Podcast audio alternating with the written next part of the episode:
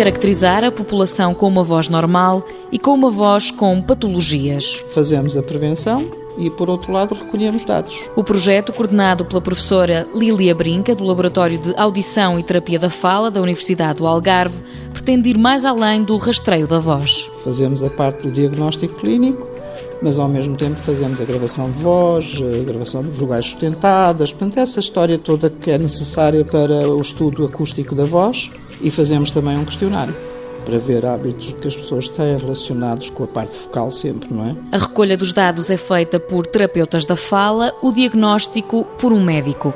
Cada semana são consultadas quatro pessoas. Há um objetivo grande que é a parte da prevenção de patologias focais na própria população de professores e funcionários da universidade, não é? Isso é o primeiro grande objetivo. O outro objetivo é um objetivo de colheita de informação que permita processar, analisar e começar o processo normal da escrita científica e da análise de dados colhidos. É? Os resultados têm como objetivo ajudar a população, mas também contribuir para o estudo nesta área. O projeto começou em maio, até agora foram rastreadas cerca de 70 pessoas.